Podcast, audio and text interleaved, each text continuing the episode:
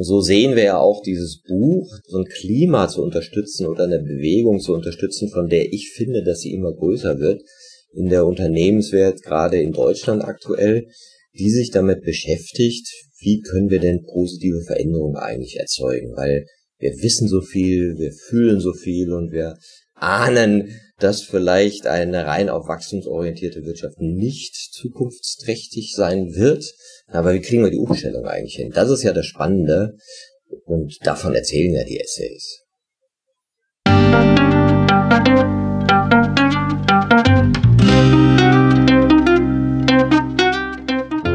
Schön, dass du wieder reinhörst.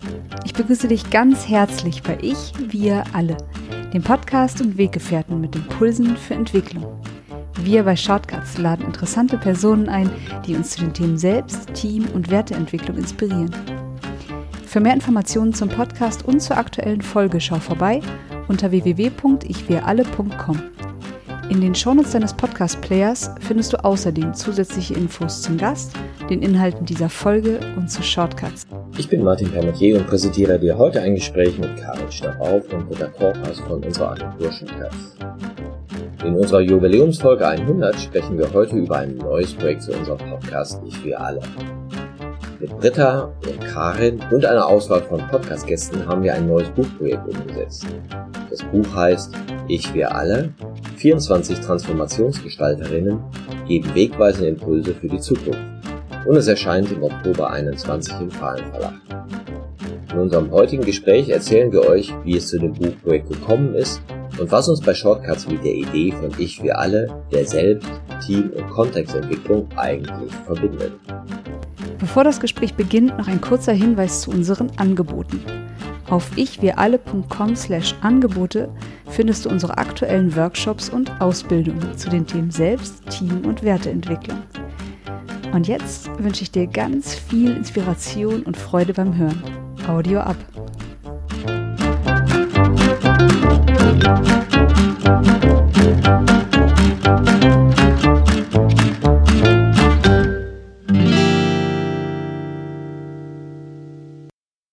Hallo, hier bei Ich wir alle.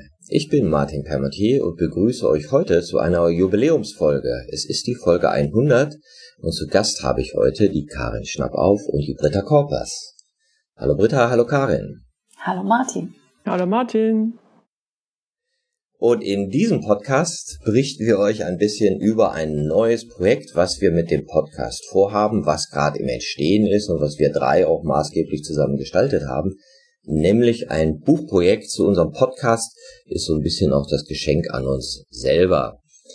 Maike, die ja auch diesen Podcast sehr entscheidend mitgeprägt hat und ihn auch mit im Oktober 2019 gestartet hat, ist nicht dabei. Sie ist immer noch in Elternzeit und wir grüßen sie von hier, aber scheinbar hat sie da auch viel zu tun. Ist aber, glaube ich, ab Dezember dann wieder bei uns, auch wieder mit neuen Folgen als Moderator. Maike, wir freuen uns schon auf dich. Karin, du hast mitgemacht an unserem Buchprojekt, aber bist ja auch sonst für den Podcast bei uns tätig. Vielleicht erzählst du mal den Hörern, was du eigentlich so im Hintergrund machst, weil so auftauchen tust du, glaube ich, jetzt seltener, demnächst aber dann umso mehr.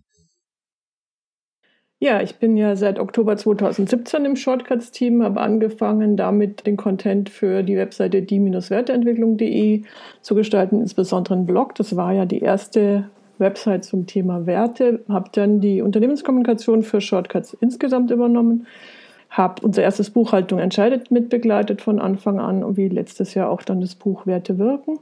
Und ich kann mich noch erinnern, dass wir Mitte 2019 überlegt haben, ob wir zum Blog jetzt auch einen Podcast machen oder nicht oder wie. Und dann war plötzlich Maike da und alles nahm seinen schönen Lauf. Ich habe quasi den Launch begleitet vom Podcast, begleite auch jede Folge, was jetzt Lektorat oder Social Media Promotion angeht. Also eine ganz wichtige Kraft im Hintergrund und jetzt bist du auch in dem Buch vertreten, auch mit einem eigenen Essay. Britta, du bist ja auch schon mit einer Folge im Podcast aufgetreten, wo du auch ein bisschen erzählt hast von unserer Arbeit mit Werken. Aber erzähl vielleicht jetzt von deiner Rolle im aktuellen Projekt, dem Buchprojekt zu Ich wir alle. Ja, ich freue mich total, dass ich damit machen darf. Und irgendwie ist es wie so eine Bündelung jetzt dessen, was wir in den vergangenen Jahren so gemeinsam gemacht haben. dass die Entwicklung, also die Persönlichkeitsentwicklung, Teamentwicklung, Kulturentwicklung, das sind so viele Themen sind zusammengekommen in den letzten Jahren und die jetzt in der visuelle Übersetzung zu finden, die gar nichts mit Kunden zu tun hat, also die nichts mit der Entwicklung von Corporate Design zu tun hat, was ich ja normalerweise tue, sondern nochmal so eine ganz eigene grafische Sprache entwickeln zu dürfen, da freue ich mich sehr drüber, dass ich da mitmachen kann. Wie lange sind wir jetzt zusammen unterwegs? 20 Jahre auch? Mhm.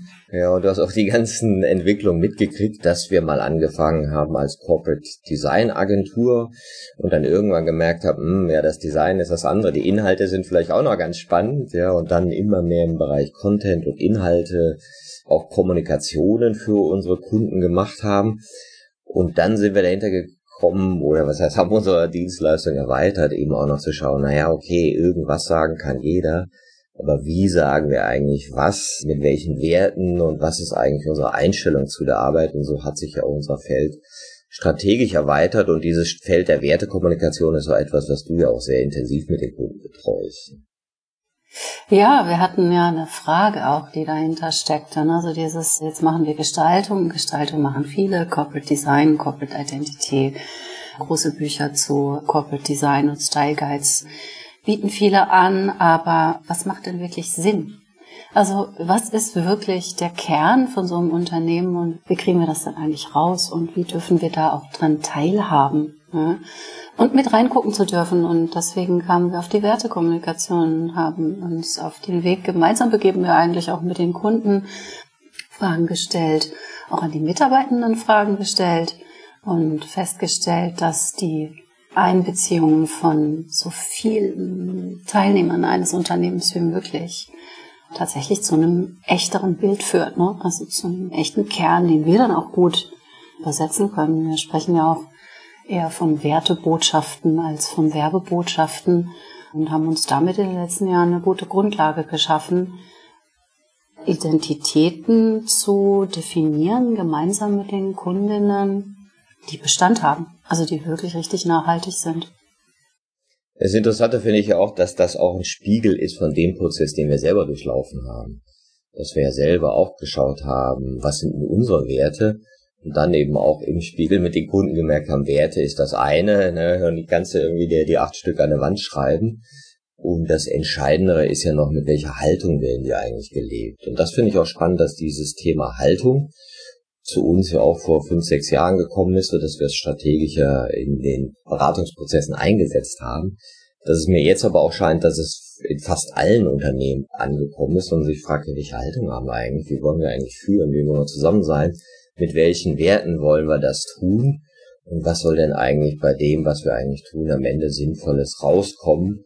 Und so haben sich für uns eben diese drei Ebenen der Selbstentwicklung, Teameinwicklung und Kontextentwicklung oder auch Werteentwicklung dann zu einem ganzen Dienstleistungspaket entwickelt. Und daher auch der Name von unserem Podcast Ich wir alle, weil wir gemerkt haben, diese drei Ebenen sind eben wichtig in der Entwicklungsbetrachtung, wenn du was Gesamtheitliches haben willst. Britta, an welchen Stellen merkst du das bei deinen Kundenprojekten ganz besonders, dass eben diese Entwicklung im Bereich Ich-Entwicklung, Teamentwicklung, Kontextentwicklung Werteentwicklung wichtig sind? Also eigentlich in allen Projekten. Also in jedem Projekt, wenn wir mit Kunden an den wichtigsten Kernbotschaften zum Beispiel arbeiten. Wir bekommen ja sehr viele Anfragen gerade aus dem Marketing. Wie können wir denn unsere Stärken eigentlich jetzt übersetzen? Wie bringen wir das an die richtigen Zielgruppen? Und wenn wir dann so tief gehen ne, und über Werte sprechen oder Werte überhaupt mal besprechbar machen, dann kommen sehr viele Themen. Da sind Führungsthemen dabei, da sind Team-Kulturthemen dabei. Und wir stellen dann fest, oder eigentlich ist es ja so, dass die Kunden das dann, Kundinnen das dann feststellen, dass sie tatsächlich erstmal Formate entdecken müssen, wie sie miteinander reden. Und dass vielleicht auch der ein oder andere, der da eine entscheidende Rolle spielt, an sich selbst arbeiten muss. Wir kommen oft von außen und von dem großen Bild, was ein Unternehmen von sich abgibt, oft auch unbewusst, und steigen dann immer weiter ein und gehen da immer tiefer rein und bringen tatsächlich auch über das Sprechen, über eine Unternehmensidentität oder auch über eine Markenidentität kommen wir tatsächlich an sehr viel persönlichere Themen ran. Wir erforschen das zwar, aber wir machen das gemeinsam mit den Kundinnen. Und das Schöne ist, dass da so wahnsinnig viel Selbsterkenntnis stattfindet. Und deswegen ist das, was wir tun, Entwicklungsarbeit. Ja, das ist ja auch spannend, wie vielfältig das ist. Das äh, geht uns ja auch immer bei jedem Kunden so. Jeder steht an einem anderen Punkt. Und oft kennt die Organisation ihren eigenen Entwicklungsimpuls schon. Man muss ihn eben nur, wie du auch sagst, besprechbar machen oder eben Anregungen von außen geben. Das war ja so auch die ursprüngliche Idee von unserem Blog, Karin, den du ja auch sehr stark unterstützt und getrieben hast hin zu dem Podcast zu sagen, Mensch, da gibt's so viele gute Beispiele, die uns inspirieren, von denen wir ja auch immer wieder lernen, von Menschen, die sich auf den Weg machen. Lass uns da doch mal auch Podcasts zu machen. Wir haben ja durch den Blog schon sehr spannende Leute kennengelernt und die Idee war eigentlich, das nochmal zu systematisieren und auch nochmal in das Audioformat zu transferieren. Und ich fand das ganz spannend, wer dann irgendwie so bei uns aufgetaucht ist. Also dann kamen auch irgendwie Menschen, die ich aus anderen Zusammenhängen kannte oder ich habe irgendwie eine Idee gehabt für einen Gast äh, und es wurde dann eine schöne Folge. Also ich kann nur einfach sagen, wow, jetzt bei Folge 100. Und ich habe auch wirklich heiden Respekt für euch Hosts, also Martin Fordia, Birgit und Maike, wie ihr das handelt. Da ziehe ich echt irgendwie jede Woche den Hut, was ihr so was den Leuten rauslockt, ist eigentlich verkehrt gesagt, aber wie ja das einfach im Prinzip ja zum Selbstausdruck verhilft. Ne? Also wirklich Sachen auf den Punkt zu bringen, Bezüge herzustellen, bin ich immer wieder fasziniert davon. Genau, und das dann jetzt wieder in ein Buch zu bringen, finde ich auch nochmal eine ganz spannende Sache. Also wirklich zu sagen, jetzt machen wir doch wieder ein Buch, ist auch eine heiße Idee gewesen. Und ich habe mir es eigentlich viel anstrengender vorgestellt, als es wirklich war. Das war ein sehr schönes Projekt auch mit einer sehr schönen Zusammenarbeit mit Britta und dir. Also wir haben irgendwie synchron, asynchron gearbeitet. Ich komplett remote, war alles sehr fluffig mit den Autorinnen.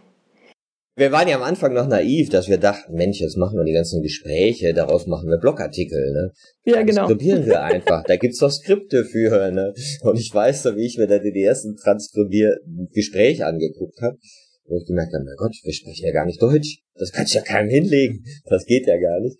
Das ist interessant, dass diese Formulierung von Gedanken, was du eben beschreibst, wie wir mit den Gästen dann halt auch in so einen Raum reingehen, nochmal ein ganz anderes Erlebnis ist, als irgendeinen Text zu schreiben.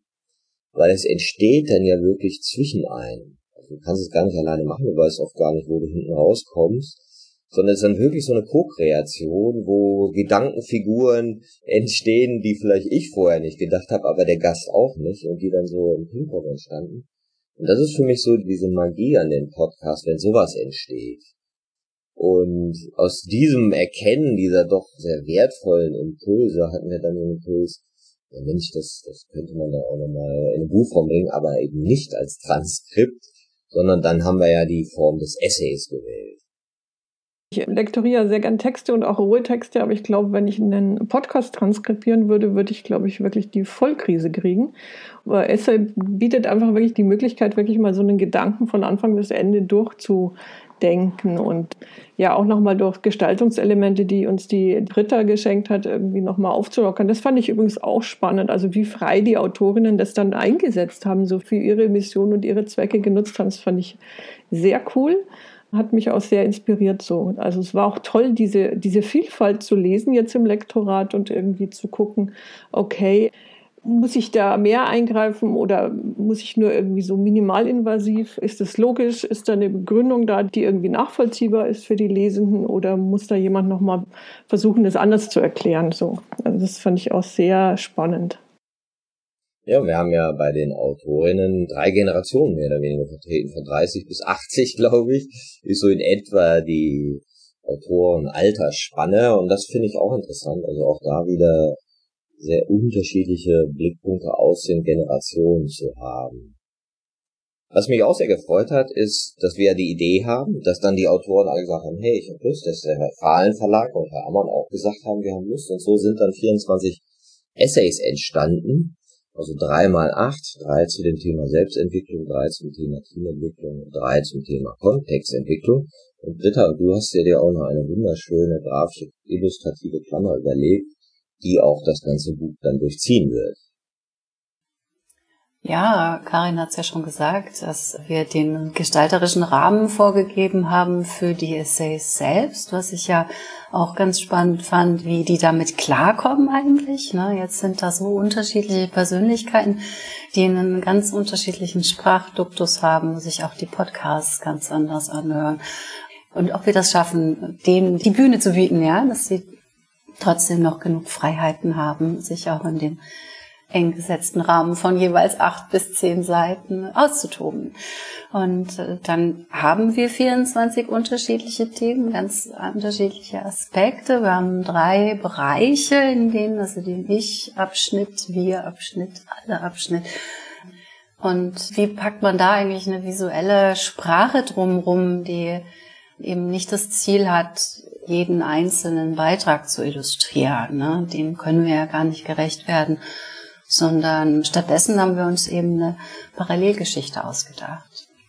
Die funktioniert unabhängig von den Inhalten einzelnen äh, Essays, aber eben ganz viel mit Entwicklung zu tun hat. Und was liegt da näher, als sich ein Naturthema zu suchen, in dem Entwicklung von selbst stattfindet, ja, in dem ganz viel auch sichtbar wird. Wenn sich was entwickelt, dann sieht man es ja sofort. Ne?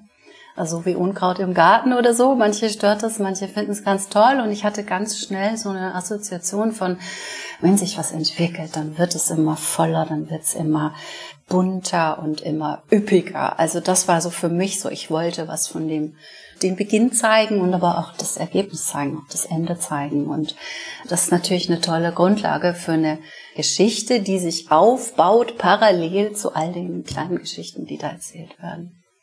Was ich aber noch mal zu diesen Visualisierungen gern sagen würde, diese Üppigkeit, die haben wir ja eigentlich auch in den Themen da drin. Ne? Also das ist ja auch eine schöne Mischung. Das ist teilweise sehr persönlich, teilweise eher auf der Metaebene angesiedelt und es ist, glaube ich, für alle was dabei, wo sie andocken können und sich dann von daher auch mal irgendwie so mal durch die Büsche gucken, was dann noch so an ungewohntes Terrain noch irgendwie ähm, eine Hecke weiter ist wir haben ja auch mit den Autorinnen Calls gemacht am Anfang und haben auch die Illustrationen von Britta gezeigt. Und mein Eindruck hatte, dass, dass wir schon so früh die grafische Umsetzung von dem Titel hatten und die ersten Illustrationen. Das hat die Autorinnen beflügelt und das war wirklich klasse. So irgendwie, ah, so sieht das dann aus. Sehr schön. Also dann wissen wir jetzt, wo wir irgendwie hinarbeiten. Das fand ich sehr wunderbar. Ja, das Buch heißt ja Ich, wir alle, 24 Transformationsgestalterinnen geben wegweisende Impulse in die Zukunft. Genau, wie du sagst, waren wir ja so auf dem, auf der Suche, hm, was ist denn so wegweisend in die Zukunft? Und natürlich ist es auch der Weg in die Natur oder mit der Natur, die da ganz entscheidend ist. Aber wir haben ja noch eine andere Komponente für das Buch dazu gefunden. Und das sind auch neue Wörter.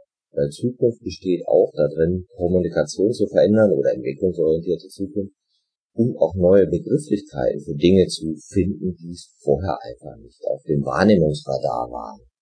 Ja, und äh, da gibt's andere Wörter, die vielleicht auch sehr spannend sein können, die teilweise auch unsere Podcast-Gäste uns beigebracht haben. Ich denke an das Wort Sinnspuren, das Dagmar Werther in dem Podcast erwähnt hat.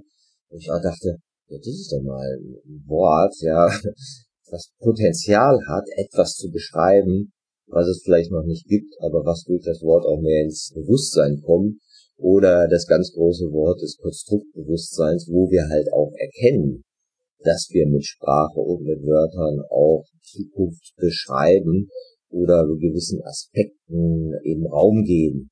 Ja, ob ich nun von Flüchtlingswellen rede ne, oder von hilfsbedürftigen Menschen, die aus Kriegsgebieten flüchten müssen, ist natürlich ein Riesenunterschied und es beschreibt scheinbar das Gleiche, aber gibt ja einen ganz anderen Geschmack. Hast du so ein Lieblingswort von den ganz vielen, die wir da drin haben?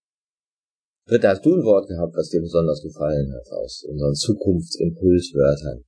Ja, also ich glaube, mein Lieblingswort ist Multiperspektivität, weil es auch so viel mit meiner eigenen Arbeit zu tun hat. Wahrscheinlich.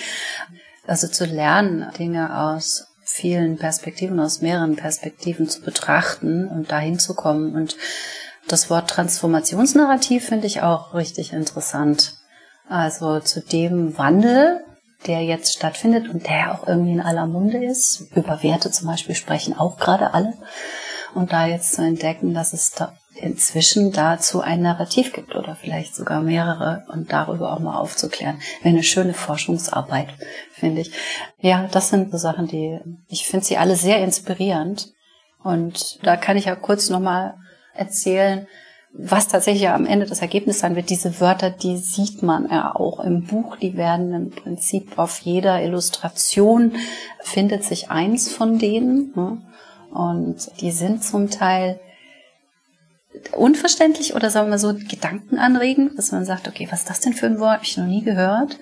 Und deswegen sind sie auch so dargestellt. Also die werden in einer sehr konstruierten Typografie damit eingebracht, über die Illustration drüber gelegt, über diese Naturbilder drüber gelegt, so dass man tatsächlich auch zweimal hinschauen muss, was da steht und das zu dechiffrieren.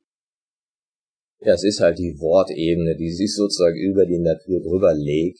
Ich habe neulich Harald Lech in einem Beitrag gesehen, den finde ich auch immer ganz spannend, was er so zu erzählen hat. Er sagte, wir sollten nicht von Umwelt reden, sondern von Mitwelt, weil wir halt Teil davon sind. Ein anderes Sprachbild und es macht auch mit uns und unserem Bild von uns in der Welt etwas. Und da gefiel mir das Wort, was Jens Hollmann in, glaube ich, reingebracht hat, das Wort Allverwobenheit sehr, das er auch bezogen auf seinen Artikel des Interbeings in dem Buch benutzt. Und es sind halt so kleine Assoziationsanregungen. Ich bin mir sicher, dass im Laufe des Buches oder wenn es dann Leser das lesen werden, wir auch dazu auffordern werden, nochmal andere Wörter zu erfinden. Also was ich auch noch super fand, war der Vorschlag Kreislaufkonsum. Und man auch denkt, ah ja, das ist was ganz anderes als dieser Wegwerfkonsum. Ne? Und da ist ein Bild hinter und ein Prozess dahinter und auch etwas, was entstehen könnte. Ne? Und so sehe ich eben auch diese Essays, das sind alles kleine Anregungen, alle sehr subjektiv, alle sehr individualistisch. Aber da hatte auch Michael Müller in seinem Essay das sehr gut beschrieben, dass es eben nicht mehr darum geht, den starken Mann zu oder die starke Frau zu entdecken, die richtige Ideologie, die richtige Entscheidung. Dafür ist die Welt viel zu komplex, dass das, wir das eher so sehen, dass es tausende von Schritten jetzt gehen wird und wir das ja auch in unserem Alltag erleben. Jedes Unternehmen geht einen anderen Schritt, jede Kultur in einer Organisation braucht einen anderen Schritt, um sich zu entwickeln. Aber vielleicht gibt es hinter diesen tausenden Schritten doch etwas, ich habe es mal ethischen Optimismus genannt, der uns mit der Perspektive verbindet, dass wir vielleicht das Leben langfristig gut gestalten und erhalten können, auf welche Art und Weise auch immer. Was waren so für dich besondere Inspirationen, Karin, bei den Essays? Du hast sie ja wahrscheinlich von allen von uns am intensivsten gelesen und studiert, weil du natürlich im Lektorat ganz genau bei jedem durchgegangen. Das waren eigentlich so verschiedene erhellende ähm, Sachen. Also das waren so Sachen, die sehr vertraut waren, die jetzt von Sabine und Alexander Klube, die, die Graswurzelinitiativen-Idee dann auch von Lukas Fütterer und Sophia Rödiger diese digitale Achtsamkeit. Das fand ich hochspannend, weil das auch so das ist, wo ich sehr versuche, das zu leben. Konstanze Buchheim total auf dem Punkt, also wie gehen wir mit Macht in Unternehmen um und, und wie denken wir das neu. Da weiß ich noch, was ich mit Veronika Hucke, dass sie kurz überlegt hatte, ob der Titel zu knackig ist. Also ihr Titel ist ja Harmonie wird überbewertet. Also äh, wir profitieren nur von Vielfalt, wenn wir tatsächlich sicherstellen, dass, dass unterschiedliche Perspektiven in einem Team auch geteilt werden können. Und was brauchen wir dafür an psychologischer Sicherheit und an Vertrauen? Dann natürlich Michael Müller, mit dem erstmal zuzuhören, weil sonst haben wir irgendwie Tausende von Storytellern, aber vielleicht äh, einfach mal zuhören, was erzählen die Leute wirklich von ihrem Leben, ihrem Handeln und ihrem Erleben. Das ist ja eigentlich auch das, was wir tun, wenn wir in Unternehmen gehen und irgendwie erstmal gucken, okay, was erzählen die für Geschichten? Wie sehen sie ihr Unternehmen? Wie sehen sie ihre Arbeit? Was macht es für sie für einen Sinn? Also waren eigentlich alle spannend. Manche waren wir näher, manche waren dann deswegen spannend, weil ich mir gedacht habe, ach, ist ja mal ein interessanter Gedanke. Also es war eigentlich ein sehr großes Vergnügen und es war auch eine sehr schöne Zusammenarbeit eigentlich mit allen Autorinnen. Und wir haben natürlich jetzt Leute dabei, die schon viele, viele Bücher geschrieben haben, die natürlich dann total schnell auf dem Punkt waren, wo eigentlich wirklich fast nichts zu tun war. Und dann haben wir ein paar Leute, die gerade selber sehr stark in Entwicklung sind, wo auch die Rückmeldung haben, das hat mir jetzt nochmal sehr geholfen beim Sortieren und Ausrichten. Also ich habe zwar jetzt irgendwie die 15. Fassung so, was wir aber auch ganz nonchalant und ganz entspannt immer nochmal korrigiert haben, nochmal aktualisiert haben, weil es dann wirklich einfach jetzt auch dasteht und jemanden auch auf seinem Weg begleitet hat, jetzt wirklich für sich nochmal Klarheit zu gewinnen. Wo geht's jetzt weiter? Also was habe ich hinter mir? Was habe ich für Erfahrungen? Was sind meine Learnings? Was bringe ich eigentlich mit und wo geht's jetzt für mich persönlich weiter? Also das fand ich eine sehr schöne Mischung. Ja, deswegen haben wir es am Podcast ja auch sehr offen gehalten bei unseren Gästen, ja, weil ich eben auch denke, es ist wichtig, Stimmen zu hören an unterschiedlichen Punkten der Entwicklung ja, und manche sind vielleicht in Selbstführung und machen schon Holokratie und, und, und. Und für andere, sind mehr noch am Anfang. Ja, und scheinbar ist diese Mischung auch ganz gut angekommen bei unseren Hörern, weil wir haben jetzt mittlerweile über 30.000 Abonnenten und das ist schon viel mehr, als wir eigentlich mal erwartet haben. Und haben da auch einige Spitzenreiter dabei, wie zum Beispiel Jens Korsen, der allein schon auf YouTube über 30.000 gehört hat. Und das war für uns auch eine ganz schöne Bestätigung zu sagen, ja, diese Themen der Entwicklung, auch wenn wir sie ein bisschen breit fassen, sind interessant für die Menschen, weil es dann doch immer viele Überschneidungen gibt und man sich dann ja auch wiedererkennt in diesen Entwicklungsprozessen. So ist es mir aber auch bei einigen der Essays gegangen, dass ich dachte, da war ich auch mal oder da bin ich auch durchgegangen. Aber dass doch da auch viele Anregungen für einen selber mit dabei sind. Ja, auf jeden Fall. Ich fand zum Beispiel auch Silvia Löken, die über Macht und Ohnmacht schreibt und, und, drei verschiedene Arten von Ohnmacht beschreibt. Also die erste ist irgendwie höhere Gewalt, die zweite ist hausgemacht. Also den Anteil, dass wir uns selbst ohnmächtig fühlen in Situationen, also weil wir uns irgendwie an Gedanken gewöhnt haben oder weil wir mentale Blockaden haben oder ungünstige Überzeugungen. Das fand ich sehr spannend, das mal so filetiert zu sehen. Ne? Ja, dann haben wir noch zum Beispiel jetzt Josephine Worsek, promovierte Molekularbiologin, die erstmal aus der Forschung raus ist und geguckt hat, wo es für sie eigentlich weitergeht und die jetzt mit Eisbaden, Yoga und Meditation unterwegs ist und sehr persönlich den Weg beschrieb mit allen äh, Fragen so. Also sollen wir unser Leben so leben, wie wir unser Leben leben wollen oder sollen wir uns von anderen irgendwie reinreden lassen? Wie gehen wir damit um, dass die das jetzt irgendwie nicht cool finden, aber das halt einfach der Weg ist, der für die Person richtig ist. Sie ist auch ein super Beispiel, wie der Podcast auf uns wirkt, weil Maike war so angeregt, ja, dass sie zur Eisbaderin ja, genau. geworden ist, ja, und zur Wim Hof Trainerin. Und ich bin natürlich dann auch mal in diese Erlebniswelt eingestiegen und musste Eisbaden dann auch mal ausprobieren. Ja. Das finde ich auch mal klasse, dass auch für uns jedes dieser Gespräche wieder eine Inspiration ist. Manche Sachen habe ich dann auch in meine Ausbildung und Fortbildung übernommen, die ich auch oder während der Gespräche auch gelernt habe so sehen wir ja auch dieses Buch, dass es eine Anregung ist, vielleicht sich selber mal zu überlegen, was ist mein Zukunftsimpuls und der eine oder andere wird dann vielleicht auch auf uns zukommen und sagen, hey, ich möchte mal Gast sein, ja, was auch immer toll ist.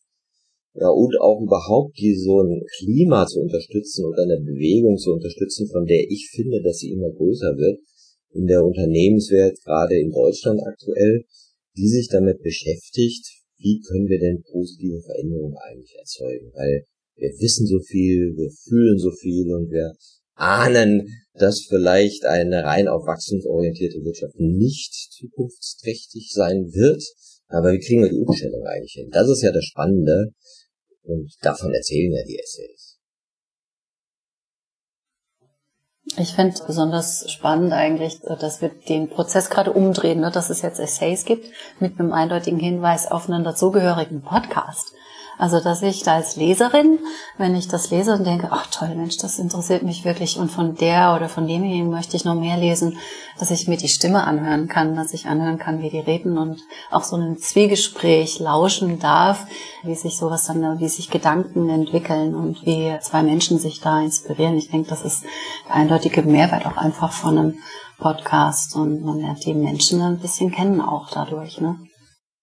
Ja, wir hoffen ja, das äh, Format noch weiter zu erweitern. Das ist sozusagen vom Blog zum Podcast, vom Podcast zum Buch und vom Buch wollen wir ja dann zu etwas gehen, was wir früher viel gemacht haben, eben Events bei uns in der Agentur in Berlin-Kreuzberg in den Sarotti-Höfen.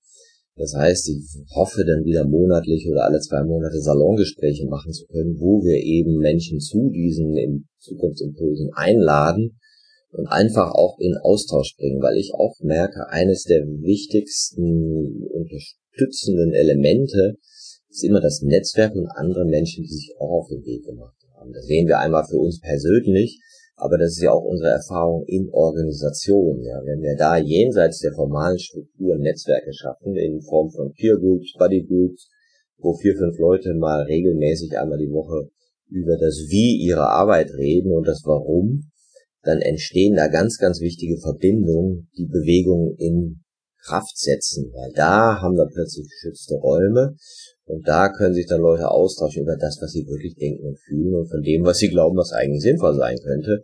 Und da gibt es ja auch ein paar Essays, die auch ganz gezielt darauf hinweisen, wie wirksam sowas sein kann.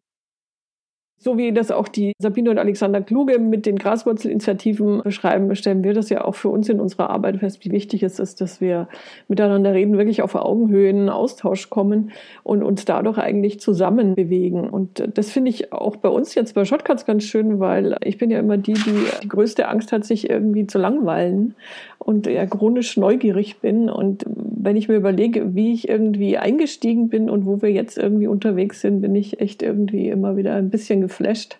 Aber wir sollten vielleicht noch den Disclaimer machen, dass bei unseren Fortbildungen jetzt zukünftig nicht Eisbaden essentieller Bestandteil sein wird. also keine Panik. Könnt euch ruhig da für die Workshops anmelden oder ne? genau. Es ist ja für uns auch am spannendsten, solche Projekte zu haben, wo Unternehmen daran interessiert sind, nicht nur ihr Corporate Design und ihre Kommunikation zu entwickeln, sondern auch ihre Kultur, weil das eben alles miteinander einhergeht. Also Kultur entsteht eben durch den Sprachraum, ja, und der ist ja auch der, den wir auch mit verändern oder zuspitzen. Und das finde ich einen ganz interessanten Prozess, also diese Verbindung zu erkennen und auch immer mehr Organisationen zu finden, die das auch verstehen, ja, dass es eben miteinander zusammenhängt und dass nachhaltige Entwicklung eben in diesem Dreiklang ich wir alle gut geschehen kann. Ja, Martin, wo du von Kultur sprichst, das ist ein Thema, was sich häufig bei der Auseinandersetzung mit Werten in Unternehmen ganz automatisch ergibt. Liegt ja auch irgendwie auf der Hand. Also sobald man zulässt oder sobald die Geschäftsführung zulässt, dass sich Mitarbeitende mit den Werten eines Unternehmens oder mit den Werten einer Marke auseinandersetzen, dann lassen sie auch zu, dass sie die mit ihren eigenen Werten abgleichen und mit ihren eigenen Vorstellungen. Und dann wird es häufig sehr persönlich. Und das setzt Offenheit voraus, aber das öffnet auch Türen, sich zum Beispiel über die Zusammenarbeit zu unterhalten. Wie wollen wir eigentlich miteinander umgehen? Und was brauche ich eigentlich? Wie viel Freiheit, ja, brauche ich? Oder wie viel Führung brauche ich eigentlich? Das sind alles Kulturthemen. Und die Möglichkeit, den Rahmen zu schaffen, ja, das geht so weit über unsere ursprüngliche Arbeit hinaus, den Rahmen dafür zu schaffen, dass die Menschen sich darüber unterhalten können und auch Erkenntnisse daraus ziehen und auch emotional was mitnehmen. Das macht mich richtig, richtig stolz. Also das ist das, was mich auch antreibt und worin ich auch für uns, ich glaube, das gilt für uns alle, ne, einen großen Entwicklungsschritt sehe. Also wie stark wir uns da auch darauf eingelassen haben, das tun zu können und tun zu wollen, auch das zu ermöglichen. Also das gibt mir ganz viel Input Entscheidend ist ja auch immer, ob eine Organisation oder die Mitglieder innen einer Organisation sich als in Entwicklung begreifen oder nicht. Ja, haben also ein statisches Bild, dass jemand sagt, äh, bitte füllen Sie ein digitales Mindset in meine Mitarbeitenden ein, dann weiß man so, ah, nö, vielleicht nicht. ja, das habe ich gerade vor kurzem erlebt in einem Unternehmen, die haben ihre Markenwerte definiert und da darf jetzt nicht mehr dran gerüttelt werden. Ne? Und die kommen dann mit dieser Frage, wie können wir denn jetzt unsere Mitarbeitenden von den Markenwerten begeistern? Wie machen wir das denn jetzt? Ja? Und da kann man nur sagen, hm, wäre vielleicht nicht schlecht gewesen, sie vorher mit zu beteiligen, dann wäre die, die Identifikation schon da. Ne? Man kann halt sowas nicht so die Identität eines Unternehmens, die kann man halt nicht wie so eine heilige Kuh installieren oder wie so ein Ritual vortanzen, sondern es geht halt nur mit, mit der Einbindung aller. Ja, das finde ich auch interessant, weil das so ein ganz typisches Beispiel ist für die Scheineffizienz. Ein guter bekannter Unternehmer mir neulich gesagt, ja, er hätte jetzt auch seine acht Werte für sein Unternehmen rausgefunden und er hätte mein Buch gelesen, aber meinte, es wäre ja schon ganz schön, was ich da alles machen würde, vorschlagen würde, mit Mitarbeitenden zu reden und so. Da hätte er jetzt nicht so die Zeit für. Er hätte so ein Event jetzt im Sommer, da wollte er das jetzt mal richtig präsentieren und dass das danach dann so ist, ne, dass das mit den Werten klar ist. Und ich dachte, hm, jetzt überleg dir mal, wie das mit Menschen ist. Stell dir vor, du würdest deiner Partnerin das genau so vormachen und sagen, Schatz, ich hätte da folgende Werte, die wir jetzt leben ab heute. Und zwar acht Stück. Ne? Dann wird die da auch sagen, sag mal, geht's nur? Sondern du willst ja immer gucken, was sind emotionale Gemeinsamkeiten, die wir wirklich, wirklich erlebt haben. Wo ich sage, hey, mein Herz sagt dazu ja.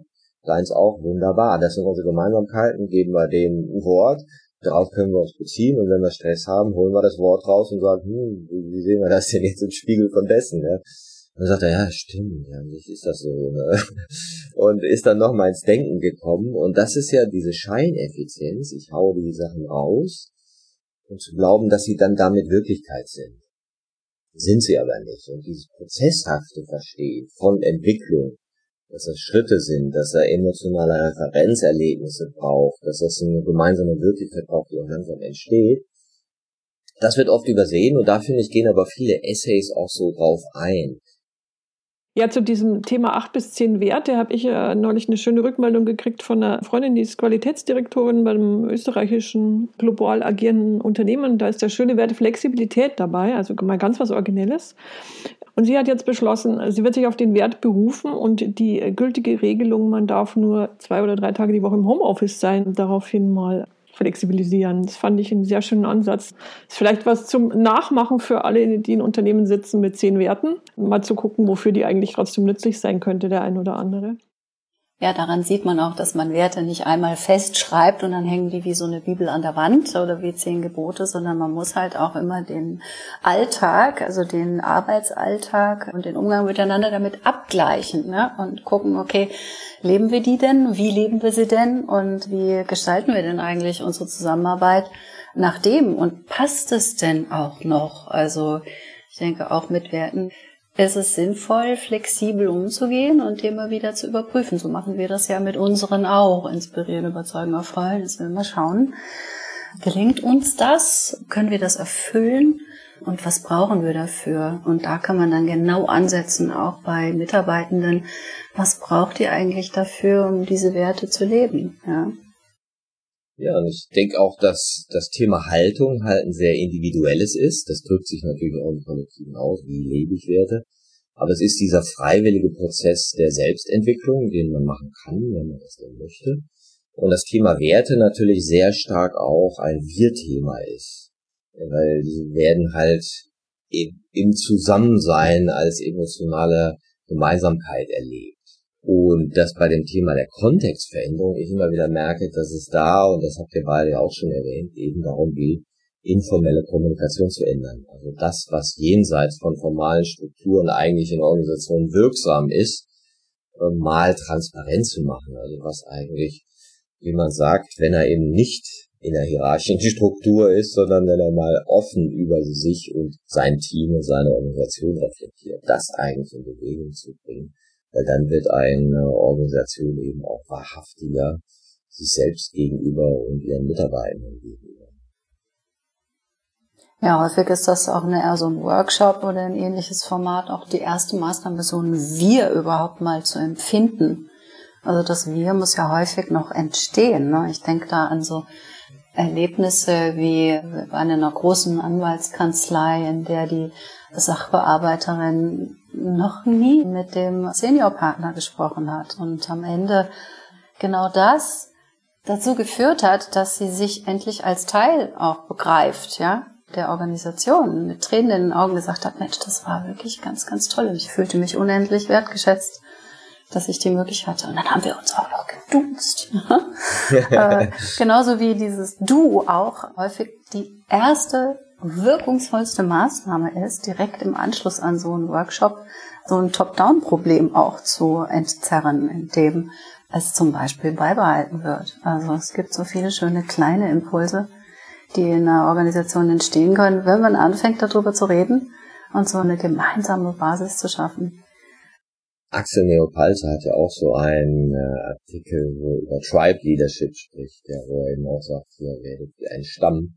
Und das Interessante finde ich auch, dass das eben oft nicht formal anordnbar ist. Genauso wenig wie ich die Haltung anordnen kann, äh, den Mindset, ne, kann ich keine Werte anordnen, sondern es entsteht ja nach meiner Beobachtung in Organisationen immer eher aus einer Koalition der Willigen. Es gibt immer Menschen, die so entwicklungsorientiert sind, die sind oft an vollkommen unterschiedlichen Stellen im Unternehmen zu finden. Ja, mal ist ein Azubi einer aus der Geschäftsführung und irgendwie zwei, drei Bereichsleiter.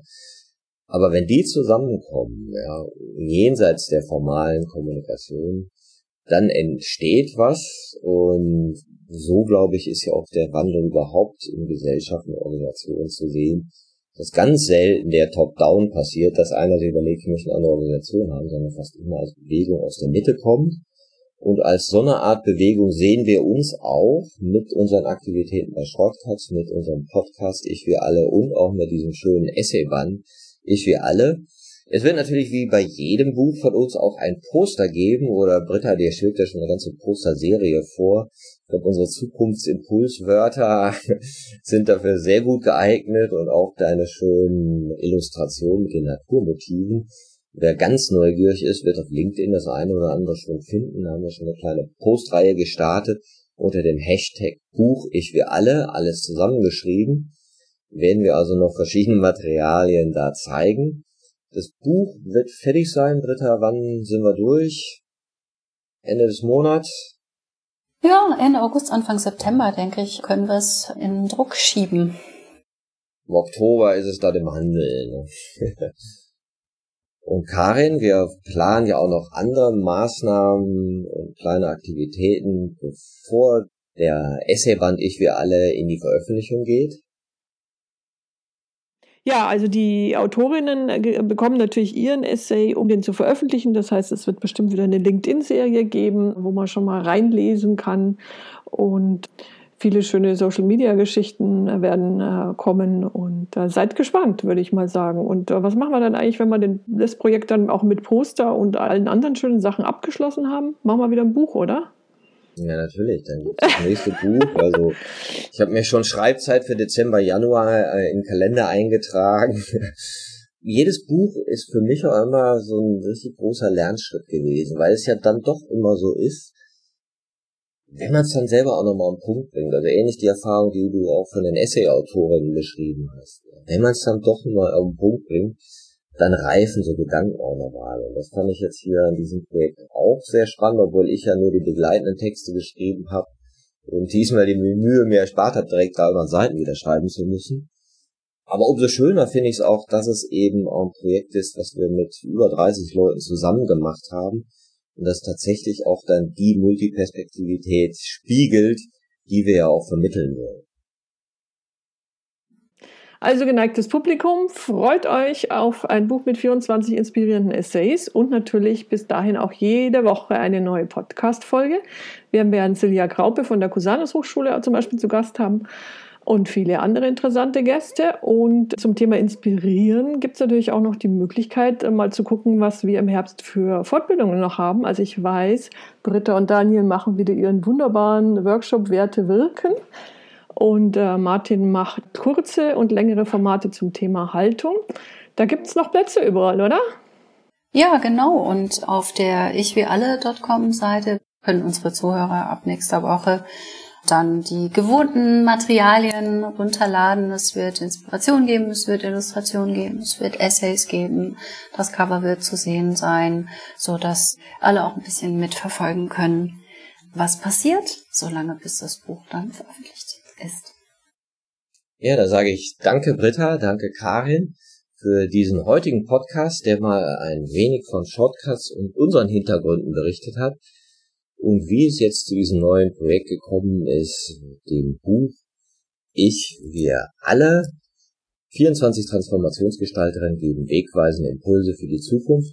danke auch an alle Hörer, die uns ermutigt haben, auch dieses Projekt anzugehen und dort wieder kreativ zusammenzukommen. Und ich wünsche uns allen einen schönen Austausch und dass wir möglichst mit vielen Zukunftsimpulsen eine sinnstiftende Bewegung in dieser Welt weiterführen können. Ich danke. Ja, an dieser Stelle auch nochmal ganz großen Dank an äh, alle Autorinnen äh, mit für diese wirklich wunderbare Zusammenarbeit. Also wegen mir können wir das nächste Buch auch gleich wieder mit 24 Autorinnen machen. Ich bin bereit. Und ähm, Dank auch an euch beide, Britta und Martin, für die coole Zusammenarbeit. War ein schönes Projekt, machen wir wieder, oder? Ja, auf jeden Fall. War eine tolle, inspirierende Zusammenarbeit. Danke an euch alle. Danke Publikum und bis zur 101. Folge.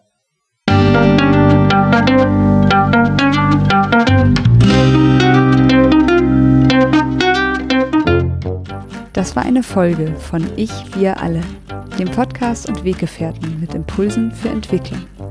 Wir bei Shortcuts begleiten und unterstützen Unternehmen bei der Entwicklung von zukunftsfähiger Führung, Kommunikation, Unternehmenskultur und Design.